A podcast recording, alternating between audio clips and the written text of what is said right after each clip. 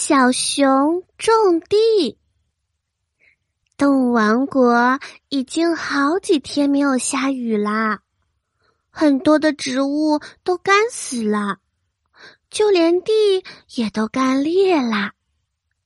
小熊胖胖觉得再这样下去，等大家把存的粮食都吃光的时候，就没有东西吃啦。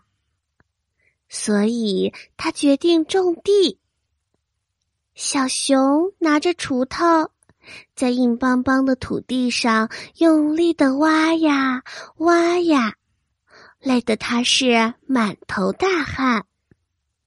他看到小兔子，他说：“小兔子，你能帮我一起挖地吗？”小兔子摇摇头说。这么累，我才不要呢！小熊胖胖拿着水桶，从很远很远的地方打水，给土地浇水。他扛水扛的腰酸背痛，在路上他遇到了小猴子。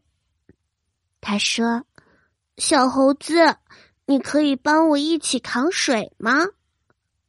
小猴子却摆摆手说：“不行，我可不想这么累。”小熊胖胖在地里除草，他被晒得睁不开眼睛。